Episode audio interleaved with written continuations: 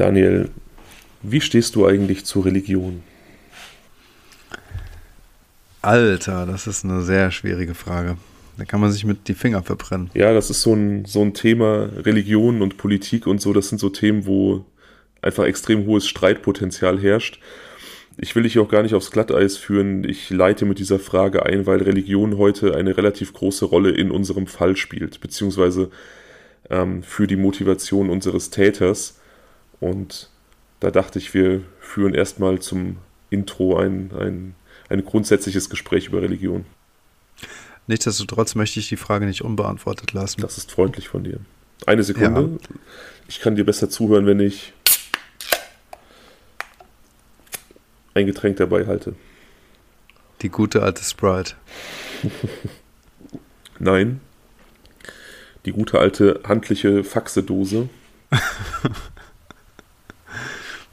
Ähm, wir sollten den Zuhörern Hörern auf jeden Fall ähm, von deiner Basketballkarriere erzählen. ja, wir sollten unsere Sportkarrieren hier rauslassen. Nein, ich meine nur, weil du irgendwie Basketbälle auch irgendwie so tragen kannst. Also wenn du eine Faxedose handlich findest, sie hat diesen unglaublichen Vorteil, dass man, sie kann, man kann sie sehr gut greifen und man muss nicht nach allen zwei Schlucken aufstehen und einen Nachschub holen. Man hat wirklich was für so ein, für so ein Gespräch parat. Das ist okay. Ja, das ist aber auch irgendwie ein Running Gag, ne? Also immer kurz bevor wir anfangen zu sprechen, ähm, krätschst du quasi nochmal rein, um dann irgendwie das Ding aufzumachen. Ist aber vernünftig so. Ja, ich habe mir das jetzt so, ich habe mir das jetzt so als, als äh, roten Faden irgendwie überlegt, weil ich, das Ding ist, ich möchte meine Getränke nicht aufmachen, das handelt sich ja meistens um Bier, ich möchte meine Getränke nicht aufmachen, bevor wir aufnehmen, sonst steht das ab, die Kohlensäure entweicht und so. Ich warte wirklich bis zur Aufnahme, damit ich es dann frisch, kühl genießen kann. Aber, wo wir gerade bei unseren Getränken sind, ich bin richtig stolz, dass du heute nach der letzten Folge schon wieder mit Rotwein am Start bist und äh, endlich die Finger von dem fiesen Tee lässt. Das macht mir. Pa ja, das macht mir ein viel besseres Gewissen direkt. Passend zu deiner Eingangsfrage, Halleluja, ich bin wieder zurück. nee, es ist einfach wieder jetzt extrem spät und dann dachte ich mir, ich halte mich mal mit Weinbach. Ja, perfekt. So, jetzt habe ich aber auch kein Geräusch mehr zu bieten, weil ich nämlich äh, entgegen deiner strategischen Vorgehensweise einfach im Vorfeld schon Wein ausgeschüttet habe. Ich hatte keine Lust mehr zu warten. Ähm, aber trotzdem Cheers. Das ist ja auch gut. Der Wein muss ja auch atmen. Deswegen vorher ausschütten macht Sinn. Ja, das wollte ich eigentlich damit sagen. Manchmal. Ein Mann von Welt. Ja, ich hoffe, ich hoffe, die Zuhörer checken die Telepathie zwischen uns beiden jetzt. du hast quasi ausgesprochen, was ich gedacht habe. Weg von den Getränken, zurück zur Religion. Wie siehst du das? Wie stehst du dazu? Ja, also ich finde, ähm, jedem das Seine ist eigentlich das, was ich denke. Also ich glaube, äh, hm, Religionen sind im Prinzip okay. Also, weißt du, ähm, für mich ist es so, dass Kultur ja, Religion kulturell bedingt sind und ähm, ich glaube, unterm Strich steht doch mal bei den meisten was ähnliches so unter der Rechnung, und zwar, dass man sich irgendwie gut verhalten soll und was Gutes machen sollte. Und ähm, ich glaube, dass, äh, dass, dass, dass, dass sich das einfach viele Menschen bewusst machen sollten, dass es wichtig ist, sich vernünftig zu verhalten, wie auch immer man das dann irgendwie nennt oder was so sein Antriebsmotor dafür ist. Andere Leute haben ja keine Ahnung, die sind esoterisch drauf oder so, deren Antriebsmotor ist eben dieses und bei anderen ist es die Religion. Ich finde aber ähm, jedem das sein und ich würde niemals auf die Idee kommen, irgendwen zu kritisieren wegen seiner Religion. Ähm, ich finde, dass man ähm, jeden Menschen sein lassen sollte, wie er ist und ähm, ich empfinde aber durchaus auch oder ähm, also ich verstehe auch jeden, der sagt, Religion ist irgendwie nicht so gut und die Beweggründe sind ja häufig irgendwie auch nachvollziehbar. Hm, ich finde aber durchaus, dass Religion auch was ganz Positives hat, weil sie einfach ganz vielen Menschen eine Hoffnung gibt und eine Kraft gibt, häufig in schwierigen Lebenssituationen oder von mir aus auch, wenn es dem Ende zugeht, wie auch immer was. Und ich finde, das ist äh, sehr wertvoll. Das ist so meine Meinung. Ja, das unterschreibe ich eigentlich komplett so. Also ähm, ich stehe organisierter Religion, also der institutionalisierten Religion in irgendwelchen Kirchen doch sehr kritisch gegenüber, weil ich finde, da äh, passieren viele schräge Dinge und viele Dinge, die auch eigentlich schwer mit der Religion vereinbar sind. Wenn ich so an manche Skandale der katholischen Kirche denke, dann frage ich mich immer, wie gläubige Menschen das mit sich selber klar machen, dass ähm, das so quasi ihr Verein ist, in Anführungsstrichen. Ähm, ich glaube aber auch, dass Religion an sich irgendwo große Kraft innewohnen kann, große Hoffnung vermitteln kann und der Mensch lebt von Hoffnung, der Mensch braucht Hoffnung. Ich glaube, das ist, wie gesagt, inhärent eine gute Sache, ähm, die aber auch zu vielen schlechten Dingen führt. Deswegen bin ich da ein bisschen zwiegespalten. Du weißt, ich bin kein religiöser Mensch. Ähm, ich möchte aber auch niemandem das absprechen. Ich möchte das niemandem madig machen. Das kann jeder ausleben, wie er möchte. Ähm, ja, aber wie gesagt, das ist ein Thema, was wir, was wir heute wahrscheinlich noch mehrfach anfassen werden. Für mich wird es immer dann problematisch, wenn Menschen mir etwas aufzwingen möchten und ähm, das passiert oft im religiösen Kontext, weil ich äh, dieses Leben und Leben lassen, was du auch eben angesprochen hast, jedem das Seine, das sehe ich bei, bei sehr stark religiösen Menschen häufig nicht. Die sind äh, häufig sehr bemüht, ihr Weltbild allen irgendwo zu vermitteln und sehr intolerant anderen Weltbildern gegenüber. Hm. Und kritisch wird es für mich auch dann, wenn Religion sich in Bereiche wie Politik und Gesetzgebung äh, hineindrängt, wo sie meiner Meinung nach nichts verloren hat. Ähm, sehen wir jetzt in Amerika, hatten wir vor kurzem schon mal drüber gesprochen, äh, wo ich erwähnt habe, dass möglicherweise der oberste Gerichtshof diesen Präzedenzfall Roe versus Wade kippen wird, der Abtreibungen erlaubt. Ähm, mhm. Er ist jetzt gekippt worden vor zwei Tagen. Abtreibungen sind jetzt ähm, Sache der einzelnen Bundesstaaten und 29 oder 30 Bundesstaaten haben bereits angekündigt, Abtreibungen illegal machen zu wollen. Ähm, und zwar auch nach Schwangerschaften, nach Vergewaltigungen, auch wenn das Leben der Mutter in Gefahr ist bei der, bei der Geburt. Ähm, also in keinem Fall äh, Abtreibung möglich. Und das ist in meinen Augen einfach, ähm, wie soll ich sagen, Gebärmutterdiktatur, die da auf irgendeiner religiösen Basis ausgeübt wird und da bin ich raus. Da sehe ich auch nichts Positives mehr. Ja, es ist, klingt für mich auch wie so ein politisches Spielchen eigentlich.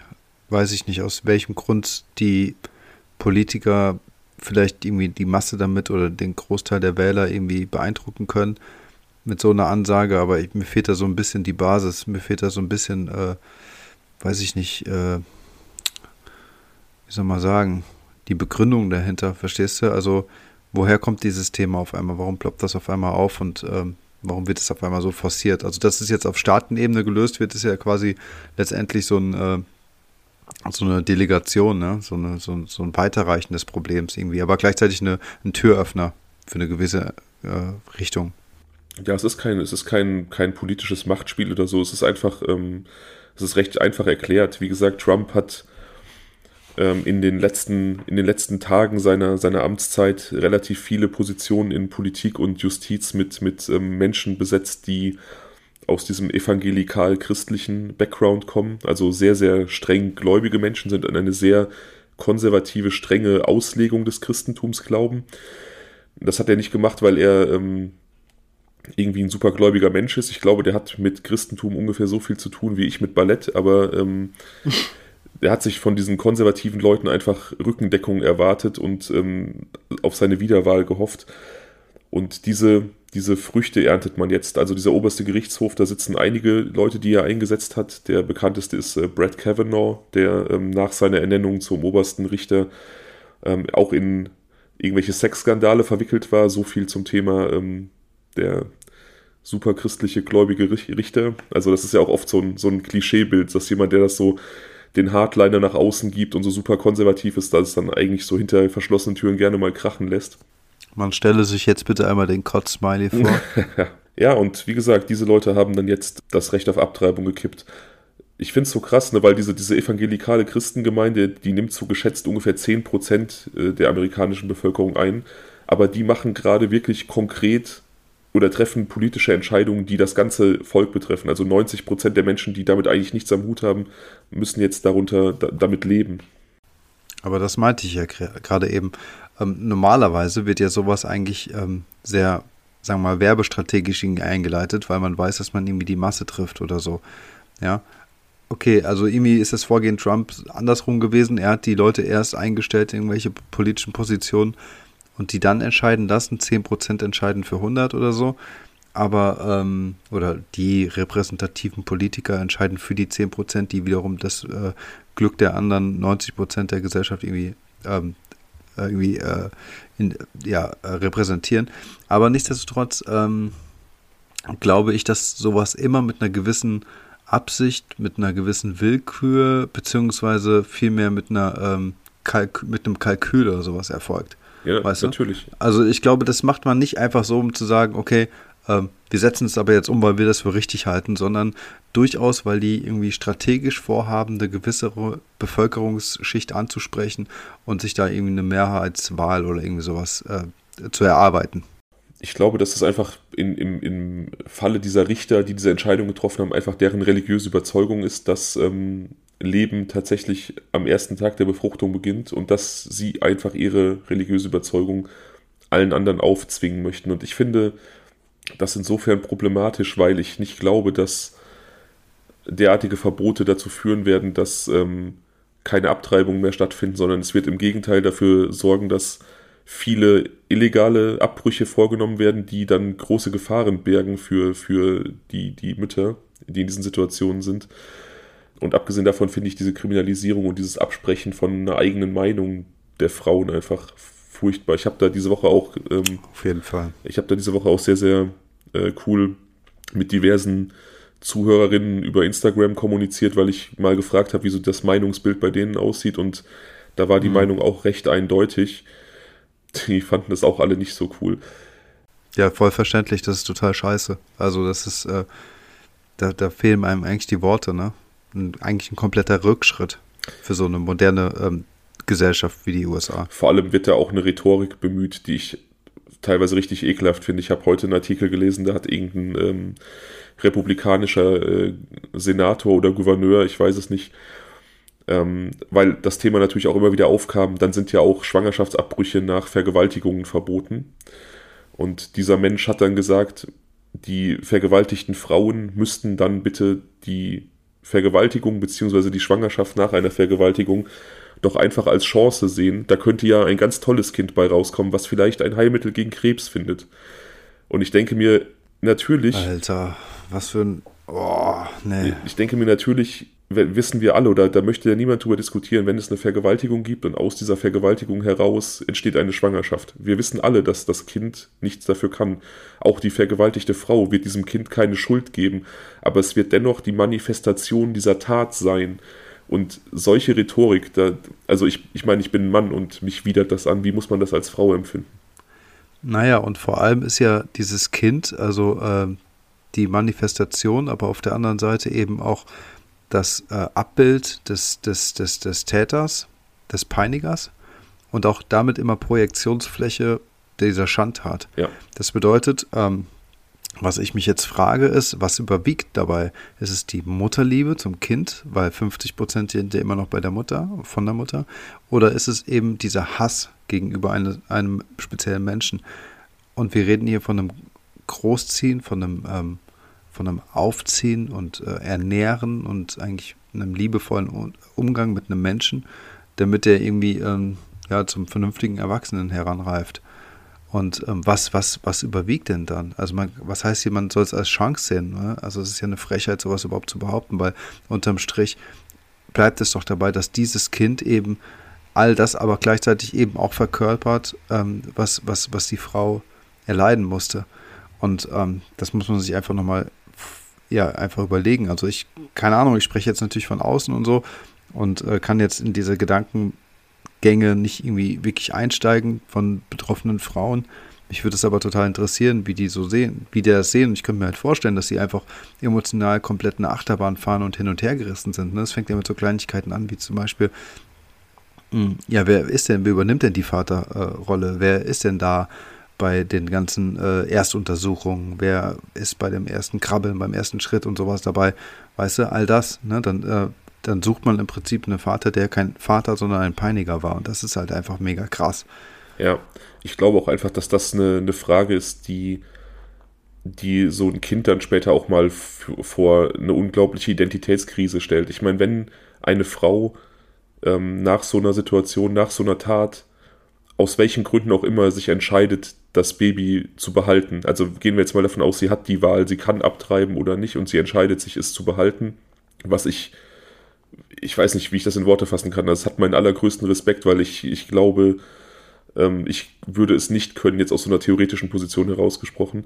Aber dieses Kind, mhm. dieses Kind wächst dann auf und hat da eine liebende Mutter und fragt sich irgendwann, wo komme ich her, wo, wo liegt mein Beginn, wo liegen meine Wurzeln und erfährt dann vielleicht, wie es entstanden ist. Und das ist doch, ähm, wenn du deinen Vater nie kennst und du weißt aber, es ist aus einer Liebesnacht entstanden oder aus einer, keine Ahnung, aus einer Beziehung, die lange beendet ist und der Mensch ist verstorben oder sonst nicht mehr in deinem Leben, das ist was anderes. Ne? Aber so eine, wenn du weißt, du bist Ergebnis eines brutalen Übergriffs, das muss furchtbar sein.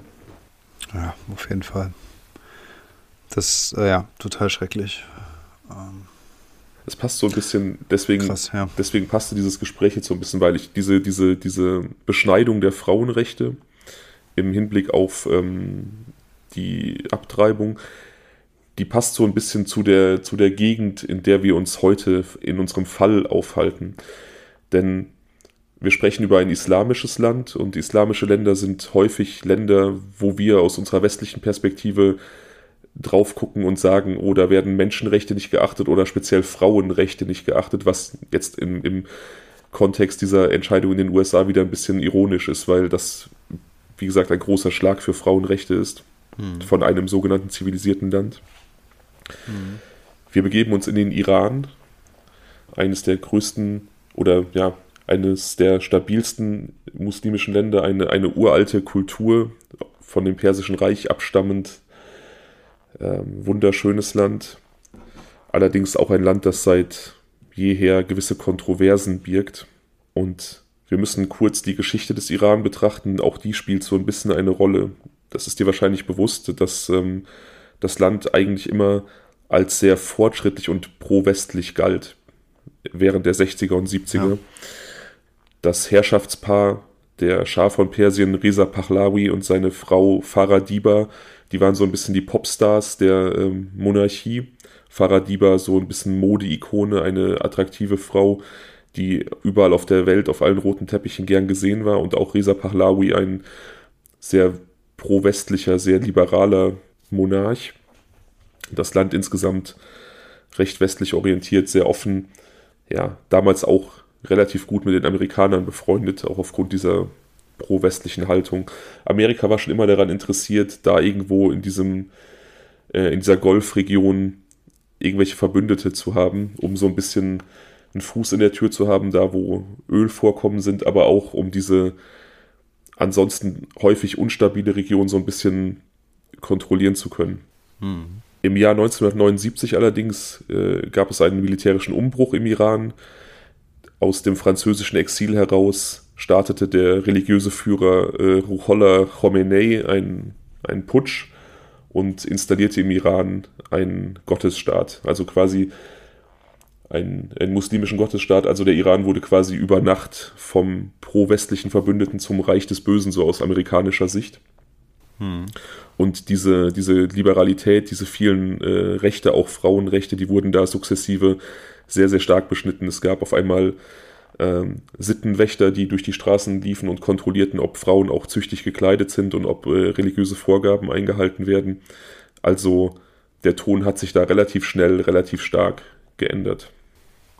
Ein äh, gemeinsamer Freund von uns hat doch mal erzählt, wie er ähm, durch ähm, Teheran oder sowas gelaufen ist mit seiner Cousine und dann die Sittenpolizei vorbeikommen, um ähm, das Verhältnis zu äh, beiden zu klären und er dann ähm, irgendwie doch recht lange dort argumentieren musste, warum er mit einer Frau dahergegangen ist, ohne dass sie verheiratet sind. Ja. Also ich äh, kenne die genauen Rechtsgrundlagen nicht oder die, die Dinge, die da ähm, das tägliche Leben bestimmen. Aber man kennt natürlich einzelne, einzelne Geschichten, einzelne Anekdoten und es scheint äh, eher streng zu sein.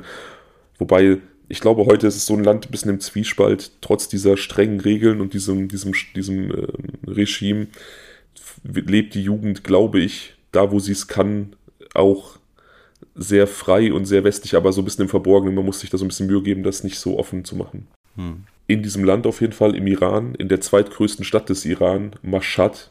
Mashhad ist im Norden an der Grenze zu Turkmenistan bzw. Afghanistan. Da wird der Protagonist der heutigen Folge geboren. vermutlich 1962, das weiß man nicht so genau, seine Mutter weiß es auch nicht so genau, aber sie sagt, es war wahrscheinlich 62. Said Hanai. Ähm, er ist ein sehr religiöser Mann, wird in eine sehr religiöse Familie geboren. Seine Mutter ist Näherin und sie bringt den Frauen aus der Umgebung das Nähen bei, das Arbeiten mit, mit Stoff. Und Hanai wird später in einem äh, Interview, das ich gesehen habe, stolz berichten, dass er trotzdem so viele Frauen in seinem Haus ein- und ausging, um bei seiner Mutter zu lernen, er tatsächlich bis zu seiner Eheschließung nie mit einer Frau gesprochen hat. Also er hat den Kontakt zu Frauen immer von sich weggeschoben. Er hatte immer so ein bisschen, ja, der Gedanke daran hat ihm Unwohlsein verursacht. Er hatte nie Lust auf Kontakt mit Frauen. Außer natürlich dann in der Ehe. Aus religiösen Gründen. Aus religiösen also er war jetzt nicht super schüchtern nee, nee, oder sowas. Aus religiösen Gründen. Wie gesagt, er ist ein, ein sehr, sehr religiöser Mann in einer sehr, sehr religiösen Familie. Man muss dazu sagen, dass Mashhad, also die Stadt, in der er lebt und geboren ist, auch ein besonderes religiöses Zentrum ist.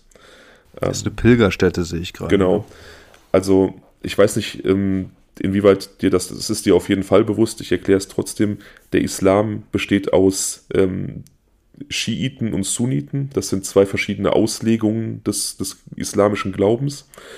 Und der Iran ist ein schiitisches Land. Und in Mashhad befindet sich ein Grabmal eines äh, schiitischen Imams, Imam Reza. Und das ist eines von sieben heiligen Städten des schiitischen Glaubens. Also ein wirklich ein ein bekanntes Pilgerzentrum, wo also alle Schiiten oder Schiiten aus der ganzen Welt hin pilgern.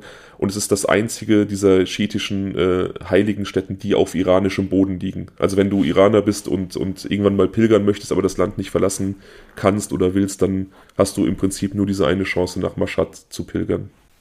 Verstehe. Hanai wird als Freiwilliger in den ersten Golfkrieg verwickelt. Wenn wir an Golfkrieg denken, dann denken wir in unserer Generation immer an äh, den Krieg zwischen Irak und den Vereinigten Staaten, nachdem Saddam Hussein ähm, in Kuwait einmarschiert ist. Hm. Das ist übrigens auch im Prinzip direkte Konsequenz aus diesem Putsch des Schahs äh, gegen den Schah durch Khomeini, nachdem dann der Iran quasi zum Reich des Bösen wurde für die Amerikaner, haben die Amerikaner Saddam aufgerüstet, um äh, den Iran quasi klein zu halten, weil man Angst hatte vor diesem Gottesstaat, vor diesem äh, aufstrebenden islamischen Staat dort. Und Saddam Hussein sollte mit Hilfe der Amerikaner den Iran äh, in Kriege verwickeln, um ihn zu schwächen. Und so fand der erste Golfkrieg 1980 bis 1988 statt. Ein sehr blutiger, ein sehr grausamer Krieg, der beiden Seiten außer massiven Verlusten äh, eigentlich nichts gebracht hat. Mhm.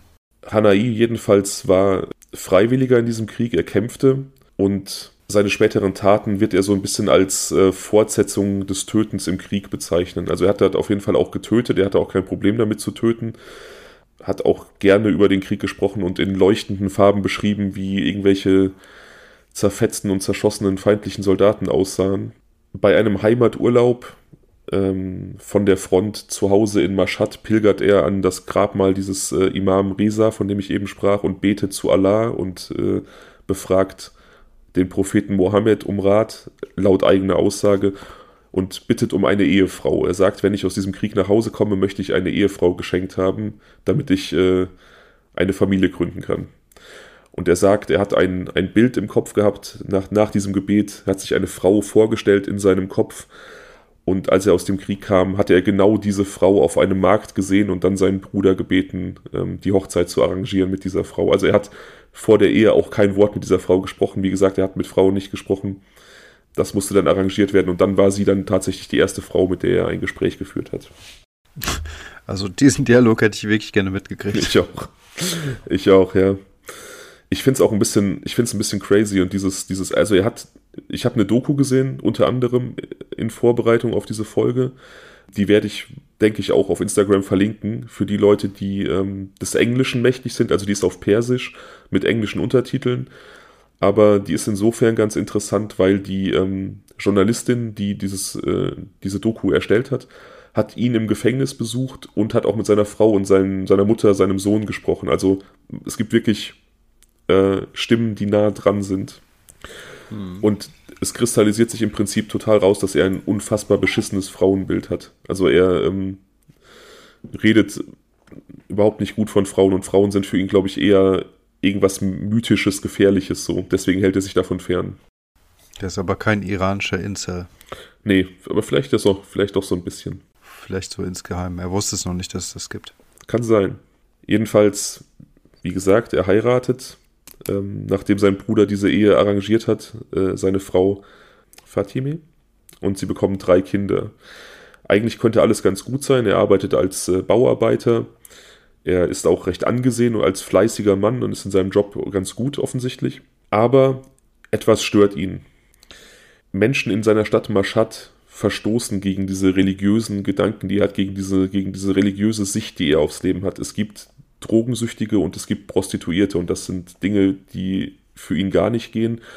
Vor allem nicht auf diesem heiligen Boden in dieser heiligen Stadt. Er geht also los und observiert so ein bisschen die, die einschlägigen Straßenstriche und ist total angewidert über das, was er da sieht, also die Frauen, die sich da verkaufen. Auch interessant übrigens, es gibt Untersuchungen, die sagen, dass äh, eine Prostituierte an der Straße in Mashhad ungefähr fünf Minuten braucht, um einen Freier zu finden. Also die Nachfrage scheint da zu sein und scheint auch sehr groß zu sein. Aber er sieht das Übel bei diesen Frauen und nicht etwa bei der Nachfrage. Ja, sehr interessant, ja. Und ähm, da kommen auch Eltern und Kinder von getöteten Prostituierten in dieser Doku zum, zur Sprache oder sprechen.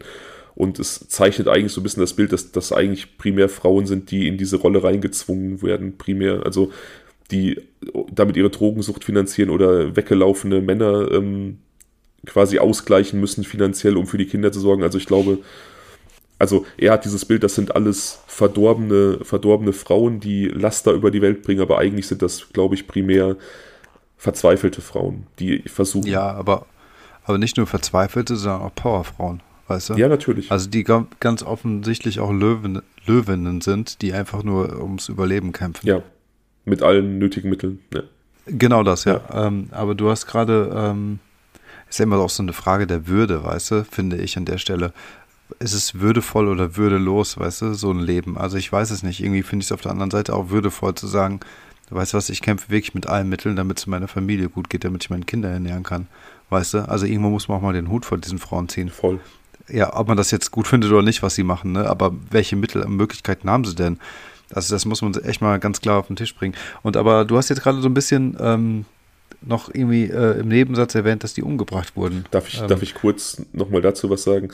diese, ja. diese Würde-Diskussion, ich will die gar nicht aufmachen. Und ich sehe das eigentlich wie du, dass das sind Menschen, vor denen man den Hut ziehen muss, weil ähm, das auf jeden Fall ein Job ist, den ich definitiv nicht machen wollen würde. Auf keinen Fall. Aber man kann sich ja auch die Frage stellen, wer hat denn, wer verliert denn eher seine Würde? Die Person, die ihren Körper verkauft oder die, die diese Leistung in Anspruch nimmt? Also ich wiederum kann mir nicht vorstellen, ich war noch nie bei einer Prostituierten, ich kann mir auch nicht vorstellen, das jemals zu tun weil dieser Gedanke mich einfach, also der macht mich traurig. Ich möchte, wenn, wenn, oder für mich hat Sex irgendwas mit Emotionen zu tun. Im Optimalfall Liebe, aber auch Verlangen kann ja auch eine Emotion sein, aber ich möchte nicht, dass es eine wirtschaftliche Transaktion ist, wenn du verstehst, was ich meine. Das finde ich für mich ja, würdelos. Auf jeden Fall. Genau, ich habe im Nebensatz Fall. gesagt, diese Frauen werden umgebracht. Said Hanai ist ein iranischer Serientäter, der ja 16 Morde gesteht. Wahrscheinlich sind es 19 und natürlich sind es diese Prostituierten, ja. Das heißt, er tötet wirklich aus seiner äh, religiösen Weltsicht heraus. Genau. Er möchte die Straße bereinigen. Er hat so ein bisschen, eine, er hat so ein, bisschen ein Aha-Erlebnis. Eines Tages steht seine Frau an einer, an einer Straßenecke, die ähm, so ein bisschen ein einschlägiger Spot ist für Prostitution und ein Taxifahrer hält und hält sie für eine Prostituierte und spricht sie an und er ist total erbost, sie ist total erbost, dass, dass sie für eine Prostituierte gehalten wird.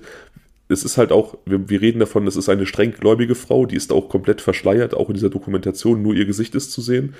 Und trotzdem wird sie für eine Prostituierte gehalten, weil eben auch die aufgrund dieses sozialen Zwanges eben diese Kleidung tragen müssen. Also die sind. Also auch die Prostitu äh, Prostituierten genau tragen äh, Verschleier, aber reden wir von einer Burka oder ist es äh, nur ein Kopftuch? Nee, Kopftuch. Also Kopftuch und lange Gewänder, also keine Burka, nicht das Ja. Gesicht ist frei, aber die sind natürlich auch verschleiert, weil das im öffentlichen Leben so erwartet wird. Ja. Also es ist auch so ein bisschen, und das, das stört ihn eben auch, dass eben diese, diese religiösen Werte da von denen seiner Meinung nach mit Füßen getreten werden.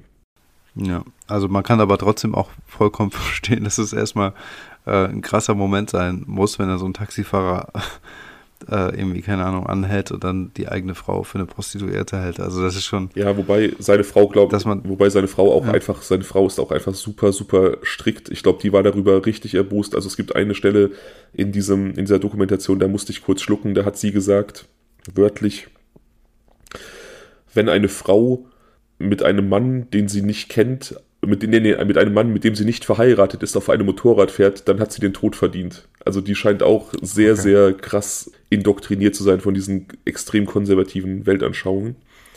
das heißt, sie war wahrscheinlich auch erstmal perplex, dass sie überhaupt einen Mann angesprochen hat. Natürlich. Und dann noch auf so eine Weise, ne? Ja, wie gesagt, das erbost das Ehepaar und äh, er beschließt, gegen dieses Krebsgeschwür, wie er es empfindet, der Prostitution vorzugehen. Zuerst besucht er die einschlägigen äh, Orte am Straßenstrich und wenn er sieht, dass äh, Freier eine Prostituierte ansprechen, geht er hin und versucht die Männer zu überreden, nicht äh, den Liebesdienst in Anspruch zu nehmen. Aber das klappt nicht so richtig. Er wird dann oft beschimpft, er wird auch mehrfach verprügelt, weil die Leute sich das dann nicht verbieten lassen wollen.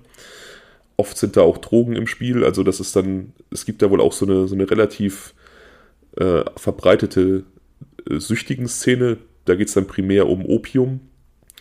Ähm, und diese, diese, in diesen Kreisen bewegt sich das Ganze so ein bisschen. Er merkt also, da kommt er nicht weiter. Die Freier lassen sich nicht abbringen, die reagieren ob, äh, aggressiv, die sind auch oft auf Droge und nicht zugänglich für seine, ähm, für seine Ansprachen. Also überlegt er sich, das leichtere Opfer in Anführungsstrichen zu wählen und die Prostituierten aus dem Verkehr zu ziehen. Wie macht er das? Er beginnt damit im August 2000. Er spricht diese Frauen an. Es läuft eigentlich immer gleich. Er spricht diese Frauen an, wenn seine Wohnung gerade leer ist. Also wenn die Frau mit den Kindern bei ihren Eltern ist beispielsweise und er weiß, sie kommen nicht von selber nach Hause, weil seine Frau fährt kein Auto, sie benutzt keine öffentlichen Verkehrsmittel. Sie ist auf ihn angewiesen als äh, Fahrer. Und er weiß also, wenn er sie zu ihren Eltern bringt mit den Kindern, dann ist sie so lange dort, wie, wie er es möchte. Was ich auch mal richtig krass finde. Ja. Ja, also er sagt auch, glaube ich, so in einem Nebensatz, seine Frau würde nicht ungefragt zurückkommen. Also in ihr Heim. Ja, das ist so. Ja, äh, egal. Also sobald er also das Haus für sich hat, sucht er Prostituierte auf, auf dem Straßenstrich und nimmt sie mit nach Hause in seine Wohnung. Auf dem Weg dorthin spricht er mit ihnen, verwickelt sie in Gespräche über ihr Leben, über warum sie das tun, ihre Beweggründe, Religion? Und versucht sie so ein bisschen zu bekehren. Ähm, er sagt dann auch, wenn er es geschafft hätte, sie davon abzubringen, das zu tun, also diese körperliche Transaktion dann irgendwie durchziehen zu wollen, hätte er wahrscheinlich nichts gemacht, aber weil sie in seiner Wohnung sind, bezahlt er, also er hat so eine Theke in der Wohnung, man sieht das dann auch in der Dokumentation, die ist so im Eingangsbereich, so eine, so eine Theke, so ein Durchreicher in der Küche und da gibt er den Frauen Geld, den geforderten Preis. Und wenn sie sich dann dorthin drehen und das Geld nachzählen, legt er von hinten den Arm um ihren Hals und wirkt sie bewusstlos. Das dauert etwa 20 bis 30 Sekunden, also die Blutzufuhr zum Gehirn muss unterbrochen sein. Und wenn die so 20 bis 30 Sekunden unterbrochen ist, dann wird man bewusstlos. Und wenn die Frauen auf dem Boden liegen, benutzt er ihre Kopftücher, um sie zu erwürgen. Er setzt sein Knie quasi in deren Nacken, wickelt das Kopftuch um ihren Hals und erwürgt sie mit diesem religiösen Symbol mit ihrem Kopftuch. Okay, krass. Also das allein die Art, ähm, sein Modus operandi ähm, hat ja schon eine gewisse ähm, Symbolkraft. Ja, total. Also irgendwie dieses, dieses, ähm, dieses Kleidungsstück, das ähm, in seinen Augen ähm, irgendwo, wie soll ich sagen, eine, eine gute Muslima optisch irgendwo schützt vor den Blicken von Männern, das benutzt er, um diese, wie soll ich sagen, vom Glauben abgefallenen Frauen in seinen Augen zu strafen. Ja. Er, er, ähm, er verwendet äh, dieses, ähm, ja, dieses Symbol des Kopftuchs oder dieses, ähm, Element des Glaubens äh, als Waffe. Ne? Er setzt es quasi um und wirkt somit eine gewisse religiöse, göttliche Bestrafung aus. Richtig. Hm. Er sagt später, dass er nur 16 getötet hat oder vielleicht auch 19, man weiß es nicht so genau. Es wurden 19 auf die gleiche Art und Weise getötete Frauen gefunden in Maschad über eine Spanne von zwei Jahren. 16 hat er zugegeben, also drei könnten durchaus auch von einem Trittbrettfahrer umgebracht worden sein. Ähm, oder er hat einfach 19 getötet und aus irgendeinem Grund drei nicht zugegeben oder vergessen, was weiß ich. Er sagt, er hätte viel mehr getötet, wenn er irgendwelche Gründe gefunden, gefunden hätte, seine Frau öfter aus dem Haus zu schicken. Er hat teilweise wirklich irgendwie nach Gründen gesucht, um sie loszuwerden und sie hat dann manchmal gefragt, warum sie jetzt schon wieder gehen soll.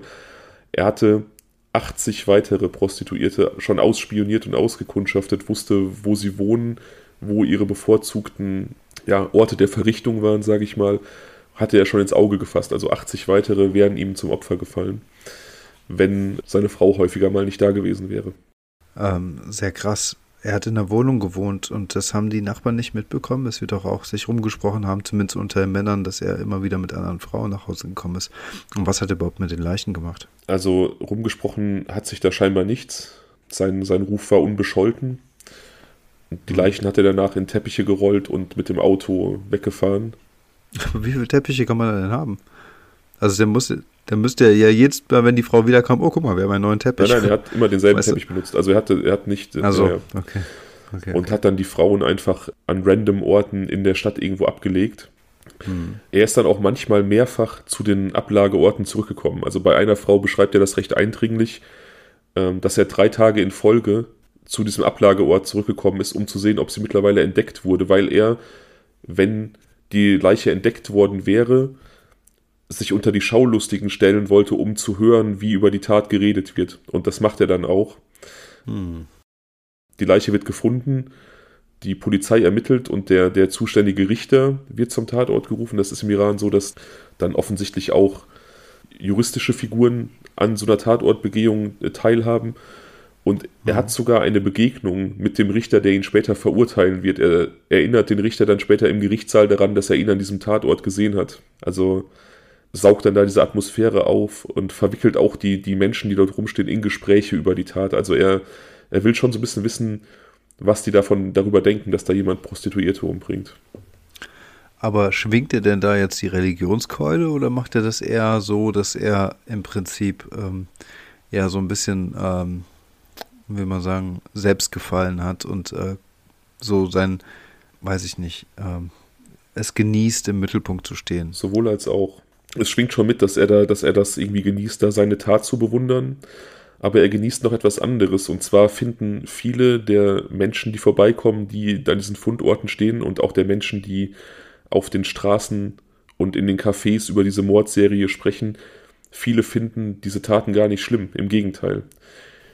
Ach, weil aus deren Sicht da keine Menschen umgebracht werden. Das sind quasi, ja, es ist Dreck, der aussortiert wird und es ist etwas Gutes, was da passiert, dass, dass, diesen, mhm. dass diese Frauen von der Straße geholt werden. Ein Ladenbesitzer sagt in dieser Doku, dass es ein schöner Nebeneffekt war während dieser zwei Jahre Mordserie, dass man einfach kaum noch Prostituierte gesehen hat, weil die alle Angst hatten. Und sein, sein religiöses Bild oder sein, sein, seine Vorstellung von einer schönen Stadt quasi in der Zeit eher umgesetzt war, weil nicht so viel auf den Straßen los war. Okay, ganz interessant. Und selbst Zeitungen schreiben auch so ein bisschen, also ist eine Zeitung titelt sowas wie Wer ist schuld? Derjenige, der die Morde begeht oder die Gesellschaft, die zulässt, dass es sowas überhaupt gibt. Also es wird eine sehr kontroverse Debatte geführt in diesem, in diesem streng religiösen Land und viele können diese Taten tatsächlich verstehen. Ja, ganz offensichtlich.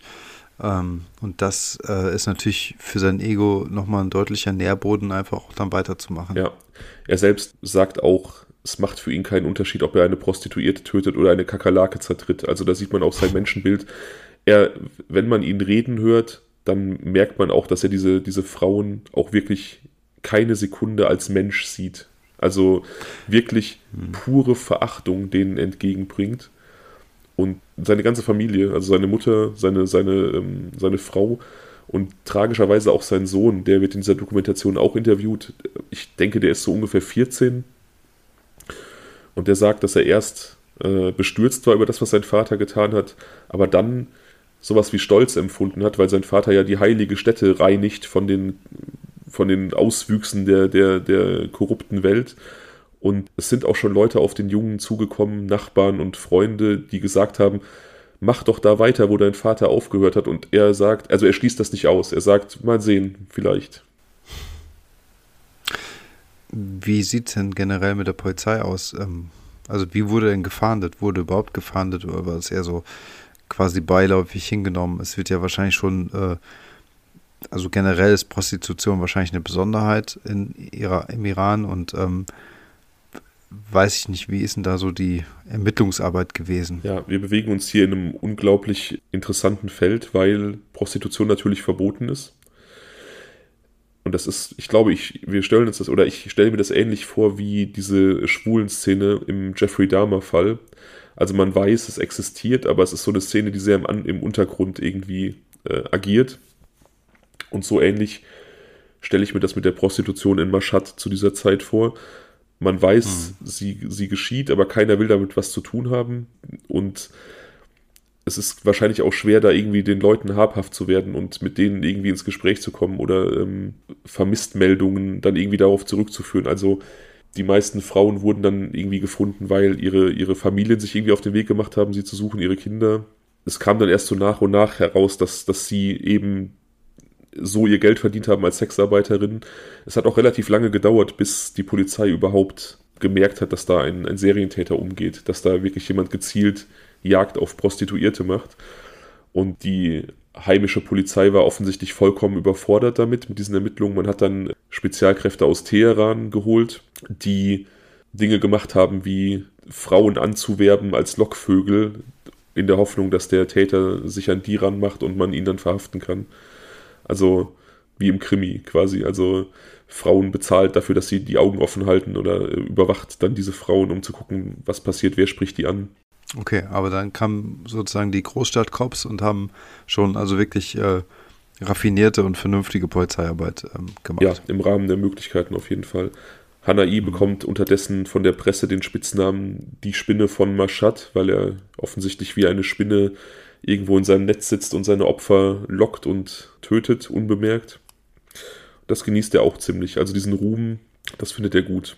Hm generell findet er diese ganze Sache eigentlich ganz gut. Er hat auch, er bereut das keine Sekunde. Er sagt auch, er kann keine Reue empführen, äh, empfinden. Er hat ja keine Menschen getötet. Spricht auch im Gefängnis darüber, dass er hofft, nur ein paar Jahre Haft zu bekommen. Also im Iran gibt es die Todesstrafe, aber er hofft, dass seine Taten Anerkennung finden und dass er vielleicht nur ein bisschen Haft bekommt.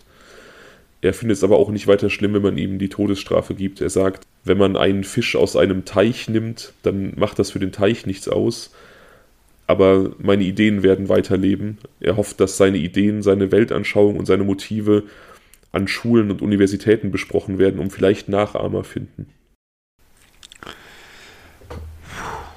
Also er ist schon relativ, ich wollte jetzt sagen, relativ wahnsinnig. Ich finde, immer wenn ich solche Menschen sehe, die so super religiös verblendet sind, auf so einem, auf so einem mhm. Niveau, auf so einem Niveau, wo sie alles und jeden verachten, der einfach nicht ihrem religiösen Standard entspricht, dann mhm. ist für mich die Grenze zwischen religiösem Wahn und Wahnsinn einfach immer sehr, sehr dünn. Also, und in seinem Fall ist das für mich auch fast schon, fast schon Wahnsinn. Ja, ich finde es auch Wahnsinn, dass das mit den Nachahmern ja äh, gewissermaßen auch ähm, standhält.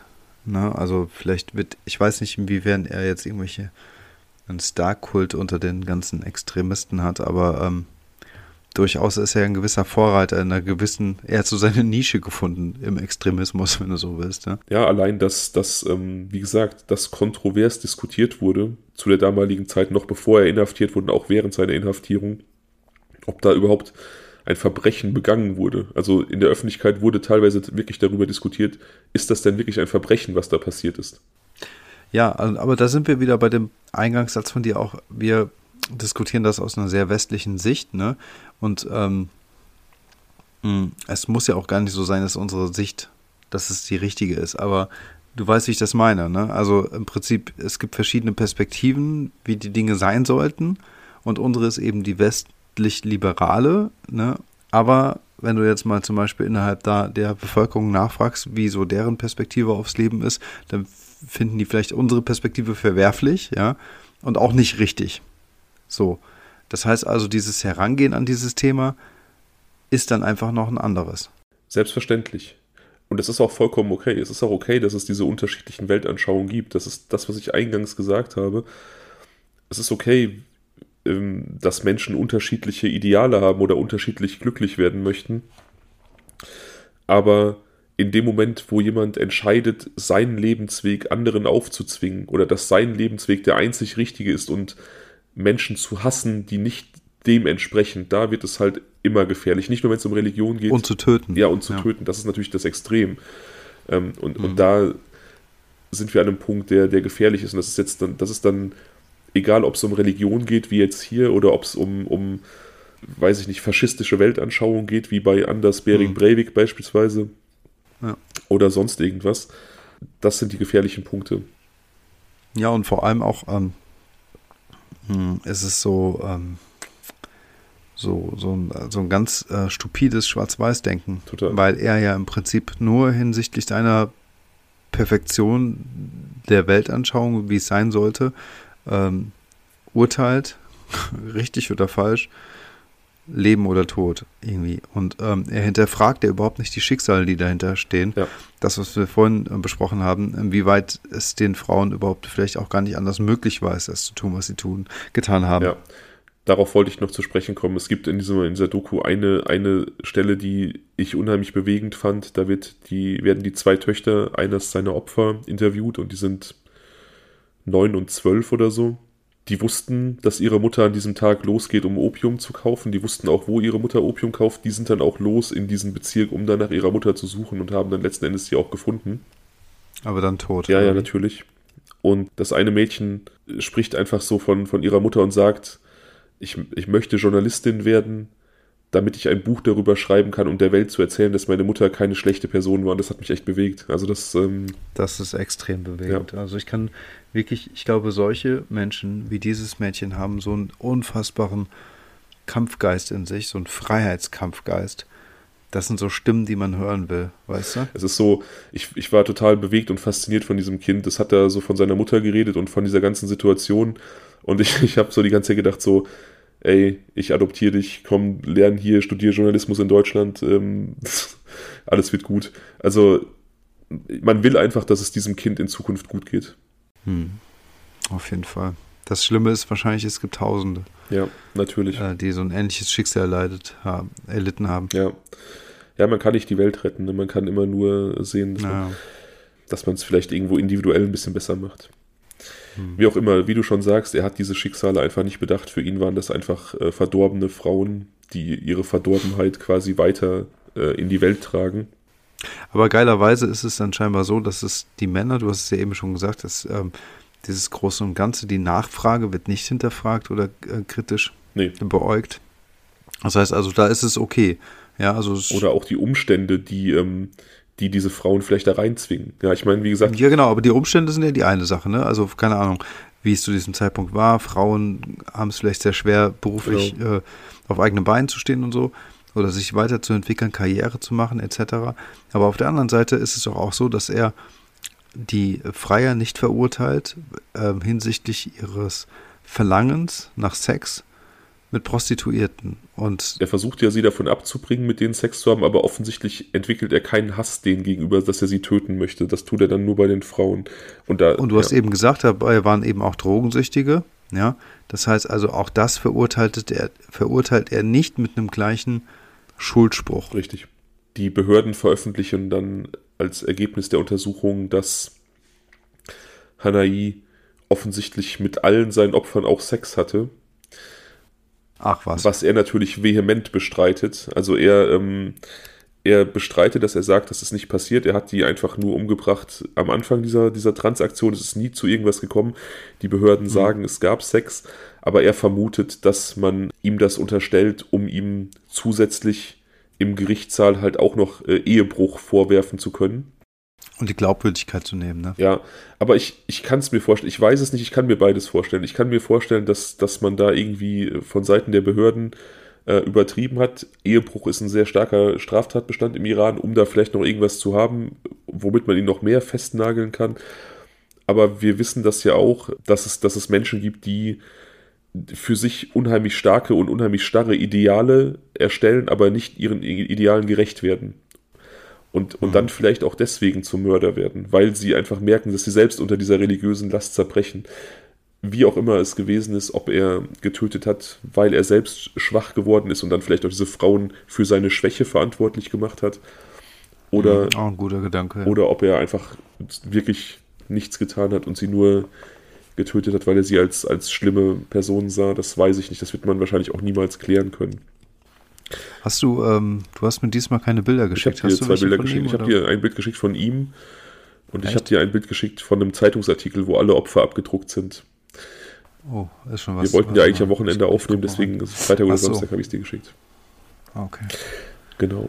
Ach ja, okay. Ich kann dir leider nicht erzählen, wie er verhaftet worden ist, weil darüber die iranischen Behörden ähm, nichts verlautbaren lassen. Also wie man dann auf ihn gekommen ist, keine Ahnung. Mhm. Wie gesagt, er wurde dann inhaftiert, selbstverständlich, und gab im Gefängnis auch bereitwillig Interviews. Und wie gesagt, er und seine Frau hofften halt darauf, dass er einfach nur ein paar Jahre Haft bekommen wird. Und seine Frau wird auch zitiert, sie sagt, Menschen fragen sie, wie sie danach mit ihrem Mann zusammenleben kann, wenn er aus dem Gefängnis kommt nach der Haft.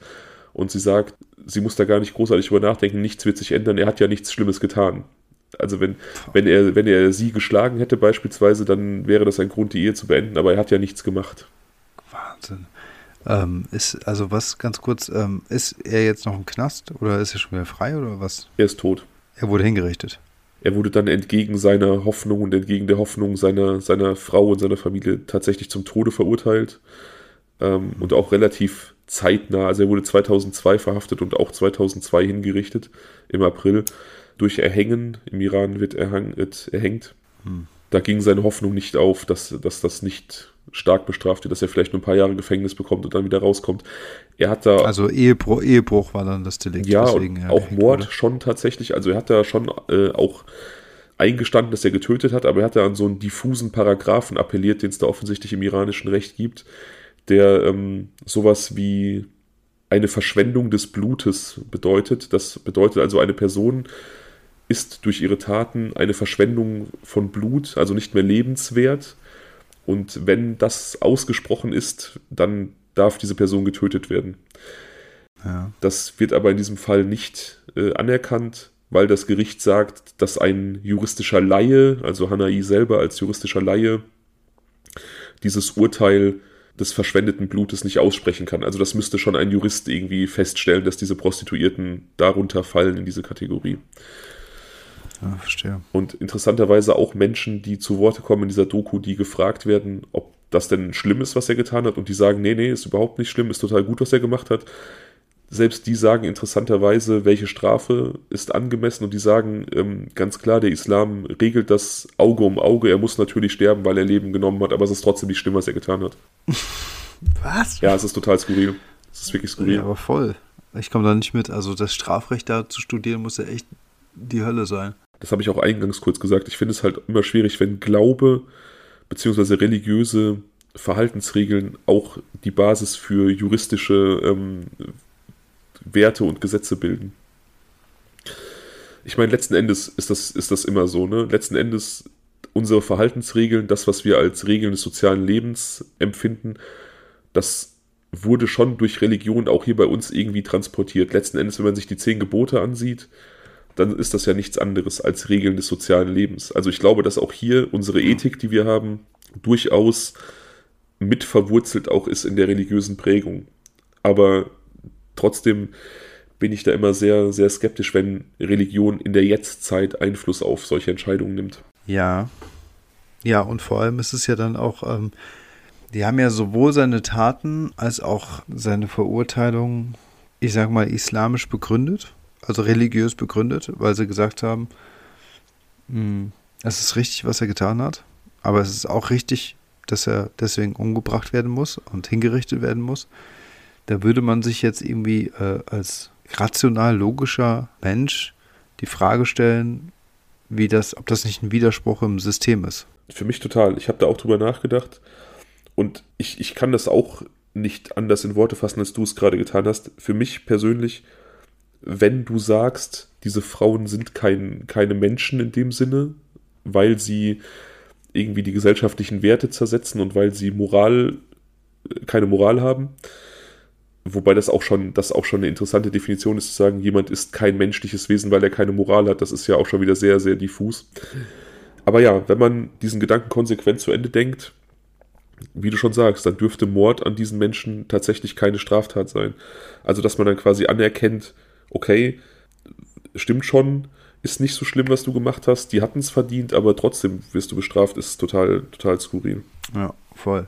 Okay, jetzt mag vielleicht das eine ähm, hm, das Gesetz sein und das andere eben die äh, religiösen Gesetze und es da, es kann ja möglicherweise sein, dass es einfach da nochmal diesen Unterschied gibt, weißt du? Also nach dem Motto, aus ähm, religiöser Sicht ist das, was du getan hast, vollkommen in Ordnung aber aus ähm, strafrechtlicher Sicht oder so ist es eben nicht in Ordnung und deswegen musst du sterben. Ja. So, da an der Stelle wären zum Beispiel dann Religion und Staat dann nicht ganz so eng verbunden, wie man jetzt vielleicht meinen könnte. Hm. Stimmt. Ja, krasses Setting, ey. Das ist auf jeden Fall. Ähm, ich, äh, weißt du man irgendwas mehr über die, äh, die Opfer? Also weiß man irgendwas ähm, über vielleicht auch sein erstes Opfer, wie er da genau vorgegangen ist? Ähm, also wir haben jetzt hier so diese große Opferzahl, aber ähm, es ist so wenig individuell. Man kann den Modus operandi halt, wie gesagt, bestimmen. Es gibt auch die Namen und die, die, die Alter der Opfer, aber Hintergrundgeschichten gibt es tatsächlich nur zu den wenigsten, weil das halt wirklich einfach Frauen sind, die sehr am Rande der Gesellschaft gelebt haben. Die meisten hatten tatsächlich Drogenprobleme, was ja. vermutlich auch bei vielen damit einherging, dass sie halt eben in diese Prostitution gerutscht sind und dann irgendwie ja, sich vielleicht auch einfach betäuben wollten. Ganz bestimmt, ja. Und aufgrund dieser, dieser Schande, in Anführungsstrichen, die das für das Umfeld bedeutet, also für die Familien dieser Frauen, gibt es da auch nur relativ wenige, die darüber sprechen. Also man kann da wirklich relativ wenig Hintergrundgeschichten. Also diese, diese Kinder von einem Opfer, die zu Wort kamen und die Eltern von einem anderen Opfer, viel mehr kann man, kann man da nicht zusammenbekommen. Also man weiß jetzt auch nicht, ob es ihm irgendwie schwer fiel, so seine erste Tat äh, auszuüben. Oder, oder, oder, oder, oder wie er zum Beispiel überhaupt auf die Idee gekommen ist, das mit dem Kopftuch zu machen. Also das äh, Töten war er ja gewöhnt. Er hatte ja im ersten Golfkrieg getötet. Das war nicht schlimm für ihn. Das hat er da auch nicht als schlimm empfunden, weil er auch da den Feind einfach auch nicht als Mensch gesehen hat. Und so hat er auch dann gesagt, dass das auch bei diesen Frauen ihm nicht schwer gefallen ist. Es war sehr, sehr leicht ich denke, dass das einfach im ersten Moment so ein bisschen einfach äh, sich angeboten hat, das Kopftuch zu nehmen. Vielleicht, weil er auch einfach sauer war, dass diese Frauen, die nicht in sein religiöses Weltbild passen, dieses religiöse Symbol trugen.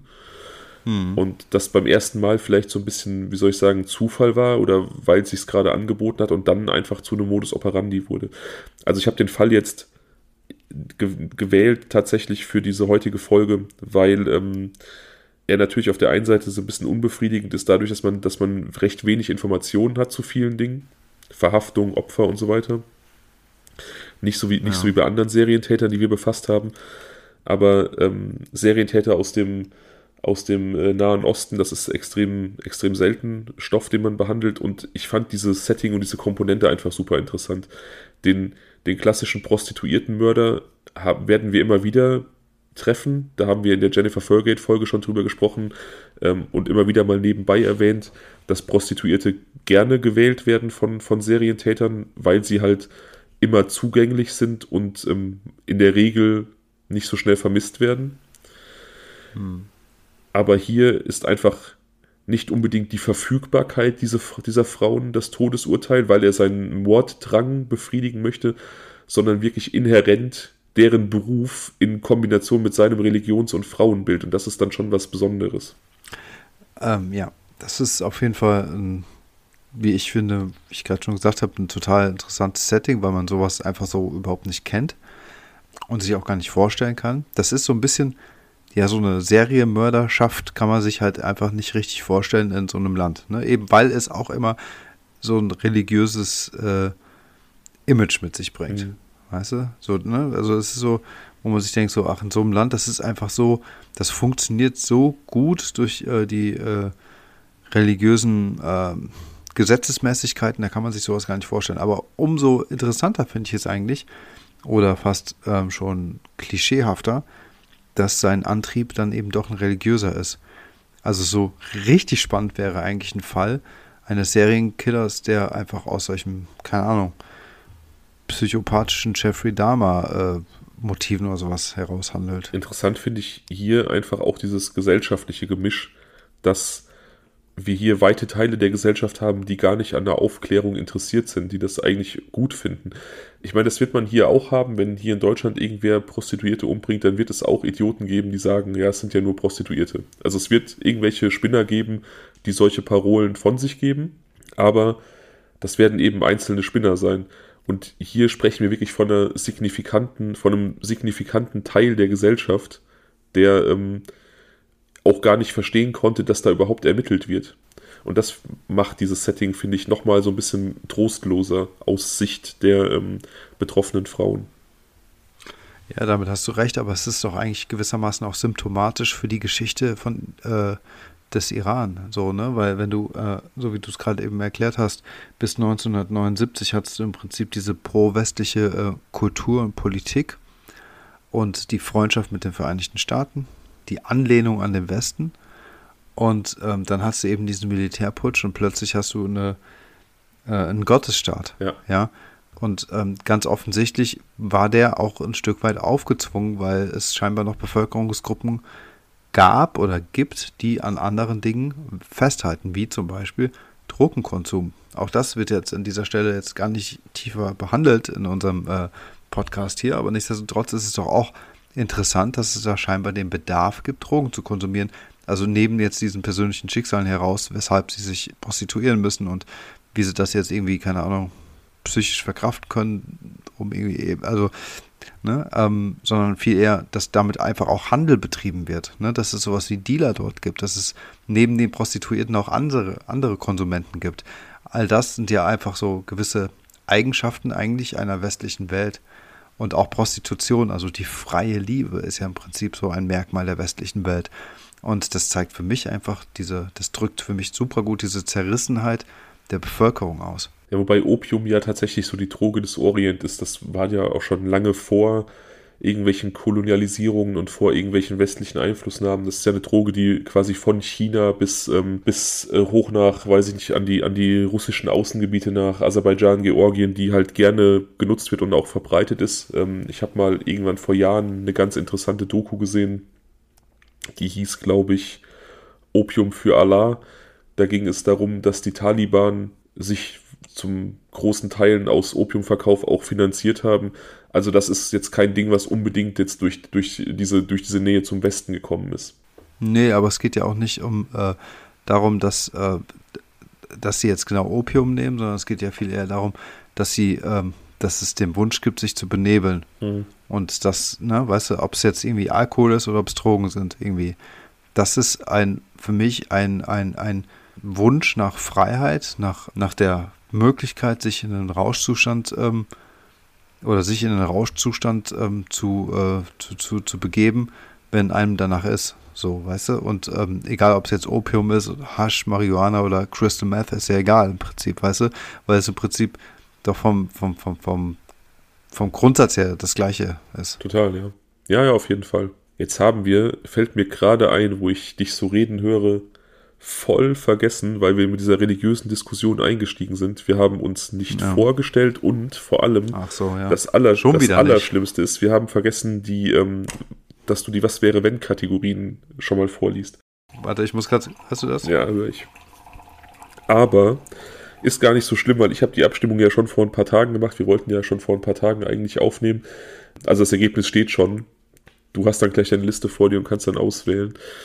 Ja. Ist mir nur gerade also Ich habe tatsächlich, nee, ich habe tatsächlich vorhin daran gedacht und ähm, dadurch, dass wir es dieses Mal ja so ein bisschen anders machen, das heißt, es gibt schon ein ähm, Abstimmungsergebnis, das ich nicht kenne und ich kenne es einfach wirklich nicht. Ähm, dachte ich mir, okay, dann äh, verlagern wir es einfach so ans Ende und irgendwie ist es jetzt so organisch dahin gewachsen. Genau. Was ja, auch, was ja auch okay ist. Wir haben übrigens vor der Folge kurz über eine Idee gesprochen von einer Zuhörerin, das Ganze wirklich so ein bisschen interaktiver noch für euch zu machen. Also wirklich diese Suspense-Idee, die Daniel da ursprünglich hatte, so umzusetzen, dass sie wirklich umgesetzt ist. Das werden wir künftig auch mal versuchen. Also wir nehmen jetzt diese Folge auf, wir nehmen morgen oder übermorgen noch eine zweite Folge auf, dann ist Daniel im Urlaub ähm, und wenn er aus dem Urlaub rauskommt, irgendwann bei einer der Aufnahmen werden wir es dann mal versuchen. Ja, auf jeden Fall. Das ist eine sehr, sehr coole Idee. Das ist das erste Mal übrigens, dass ich äh, tatsächlich meine, so die nächsten vier, fünf Folgen im Vorfeld geplant habe. Das habe ich noch nie gemacht. Ich habe immer so aus dem Bauch raus entschieden, was kommt. Aber jetzt habe ich mich wirklich hingesetzt und habe diesen Strang an Fällen mir rausgesucht, wo ich finde, dass die sich thematisch ganz gut ergänzen. Also ist abwechslungsreich. Jetzt haben wir heute den Serientäter mit dem religiösen Hintergrund. Nächste Woche haben wir einen total abgefahrenen Cold Case oder morgen, wann auch immer, wenn wir aufnehmen. Und ich habe mir zum ersten Mal so ein Konzept überlegt, so wie halten wir das, ähm, das interessant von der Themenauswahl her. Da merkt man auch, dass wir immer mehr reinkommen in die ganze Sache. Ja, mega geil. Also ich finde, das zeigt einfach auch, ähm, mit wie viel Herz du das machst und die Themen dir so gut überlegst und durchdacht irgendwie auch jonglierst und guckst halt, was irgendwie wie als nächstes gut passen würde, um irgendwie so ein großes und Ganzes ähm, zu erfüllen. Das finde ich halt richtig geil. Ähm, mir fällt aber dazu noch was ein. Ich wollte kurz noch eine Sache sagen, bevor dir, bevor ja. dir was einfällt. Bei einem dieser nächsten Fälle, sage ich jetzt schon mal, werden wir wieder Ofenkäse-Crimes zu Gast haben. Yeah. Das ist ein ganz, ganz haarsträubender Fall. Ich habe mal irgendwann vor einigen Wochen mit äh, einer anderen Podcasterin von Grabesstille gesprochen und wir haben uns darüber ausgetauscht, was sind die schlimmsten Fälle, die wir kennen. Und ich habe gesagt Junko Furuta und sie meinte Junko Furuta oder der, den wir dann mit Ofenkäse machen. Oh. Und der wird deswegen wird der gut sein für eine Gastfolge, weil Kati von Ofenkäse Crimes ist ja Sozialarbeiterin und hm. das passt da wie Arsch auf einmal. Sei gespannt aber ist ja auch ähnlich gewalttätig und auch äh, anders, menschenverachtend. Anders. anders. Ja, okay. Ja. So, jetzt habe ich dich unterbrochen, tut mir leid. Nee, ist, ist nicht schlimm, aber ich meine, bisher hat Junko Furuta eigentlich sämtliches, sämtliche Dimensionen überschritten. Also ich kann mir gar nicht noch Schlimmeres vorstellen irgendwie. Also Erkennt man übrigens auch daran, dass wir diesen Fall Junko Furuta jetzt, glaube ich, schon immer wieder erwähnen. Ja, ich glaube, wir haben den in fünf, sechs, sieben Folgen erwähnt, weil wir immer wieder darauf zurückkommen, weil der wirklich so, so krass ist. Ja, wir haben so gewisse Klassiker, ne? Also wir haben Junko Furuta als einfach krassesten, ja, mir fehlt das Wort, menschenverachtenden Men äh, Fall ever aller Zeiten, super grausam und einfach von riesigen Arschlöchern verübt. Ähm, ich muss auch immer wieder daran denken, dass dieser Haupttäter noch eine Mutter mit einem Baby umgebracht ja. hat. Boah, da werde ich richtig wütend, ne? Und ähm, auf der anderen Seite reden wir immer wieder über ähm, Phantom. Ja. Ne, Jennifer Folgate, so irgendwie als weiß ich nicht, Paradebeispiel eines Code Cases. Und ähm, also ich finde, wir haben immer so ein paar ja, Classics im Prinzip, die wir immer wieder so aufgreifen, weil sie ganz gut repräsentieren, wofür ein ganzes Genre steht. Auf jeden Fall. Also für mich persönlich ist es noch ähm, der Fall aus unserer Nebelwald-Folge, über den denke ich auch sehr, sehr oft nach, wenn wir schon dabei sind, das aufzuzählen. Ja, die Folge ist richtig krass. Also da habe ich auch ähm, Feedback bekommen, ähm, wie sehr der ähm, echt unter die Haut geht bei vielen Leuten, was man total gut verstehen kann. Ne? Also irgendwie, ähm, wenn man irgendwie selbst rucksacktouristisch irgendwie ja. unterwegs ist oder so und äh, vielleicht auch Südamerika schon mal abgecheckt hat, irgendwie ja. mit als Tramper oder so und dann sowas erlebt hat. Ähm, also einfach so wirklich hautnah dran war gewissermaßen, dann empfindet man das, glaube ich, noch ganz anders, als wir jetzt hier in dieser digitalen Podcast-Welt. Ich habe das bei so Tramper-Morden ganz, ganz oft. Es gibt ja wirklich, es gibt viele Morde, die so an Trampern begangen werden. Einer ist noch gar nicht so lange her, das war hier in Deutschland, da hat ein marokkanischer Lkw-Fahrer eine, eine junge Frau ermordet, glaube ich 2019 gewesen oder 18 da muss ich auch mal denken, ich habe ja, ich bin früher so in, in meinen jungen Jahren, so zu Abiturzeiten, ich bin so unglaublich viel getrampt, jeden Tag äh, und auch teilweise in Urlaub, also bis nach Portugal, bis nach Griechenland. Ähm, da wird einem dann schon mal ganz anders, was da, was da, da teilweise passiert und dass man immer so ein Glück hatte, ne? Also ja, voll Kanne, aber um, um, um vielleicht auf dieses Thema kurz einzusteigen, ne? Ähm, trampen die Leute heute noch? Also ich habe das Gefühl, eigentlich gar nicht mehr. Man sieht kaum noch jemanden. Wenn ich überlege, wie oft wir das ge früher gemacht haben, beziehungsweise als Typen versucht haben, weil man ja nie mitgenommen wurde. Ein Klassiker war übrigens immer der, dass wenn man mit einer Gruppe unterwegs war und da waren vielleicht ein, zwei Mädels dabei, ja, ja. dass man die ja, Mädels halt nach vorne geschickt hat, ne, damit ein Auto hält und dann kommt so Surprise, ne? Hier kommt der Rest der Mannschaft irgendwie. Also ich bin, ich bin ähm, eigentlich immer gut mitgenommen worden, muss ich sagen. Ich bin immer da angekommen, wo ich hin wollte und meistens auch relativ schnell.